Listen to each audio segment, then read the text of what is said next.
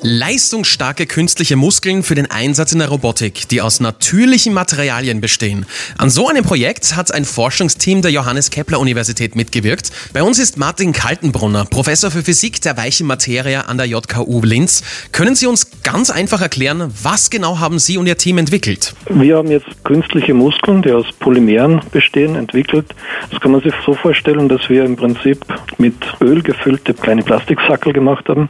Und wenn man an dieses Sackerl auch Elektroden raufbringt, das sind äh, Dinge, die elektrischen Strom leiten und Spannung anlegt, dann verändern sie die in einer Form, die ziehen sich dann zusammen. Das ist genauso wie bei einem menschlichen Muskel, wenn es das elektrische Signal gibt, dann zieht sich der Muskel zusammen. Und wofür können diese künstlichen Muskeln verwendet werden? Die können ganz breit eingesetzt werden. Das sind im Prinzip wie kleine Motoren, nur dass sie halt nur linear aktuieren. Das heißt, sie ziehen sich zusammen und dehnen sich wieder aus. Die können sie für einen Roboterarm anwenden, die können sie für einen Greifer anwenden.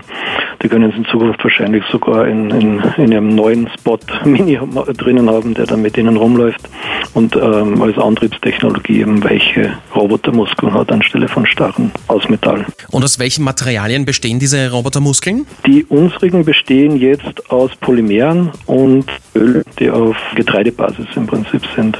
Das heißt, Speiseöle. Das bedeutet, dass die auch biologisch abbaubar sind, oder? Ja, die sind perfekt biologisch abbaubar. Die kann man kompostieren. Noch nicht im Haushaltskompost, sondern man benötigt dafür eine industrielle Kompostieranlage, weil die Polymere ein bisschen länger brauchen, um sich zu zersetzen. Aber sie zersetzen sich vollständig.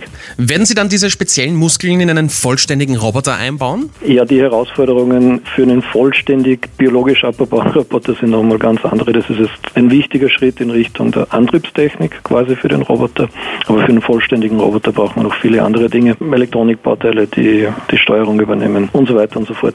Das ist vielleicht noch ein bisschen weiter weg. Alles klar. Aber was für Pläne haben Sie dann mit dem Projekt für die Zukunft vor? Die nächsten Schritte werden jetzt wirklich werden, diese Roboter oder diese Greifer, diese Muskeln einzusetzen für gewöhnliche Roboter, aber dort die Teile, die oft getauscht werden müssen, äh, zu ersetzen, wie zum Beispiel eben die Greifarme, die sich abnützen und regelmäßig getauscht werden müssen. Alles klar. Vielen Dank für das Gespräch, Professor Kaltenbrunner.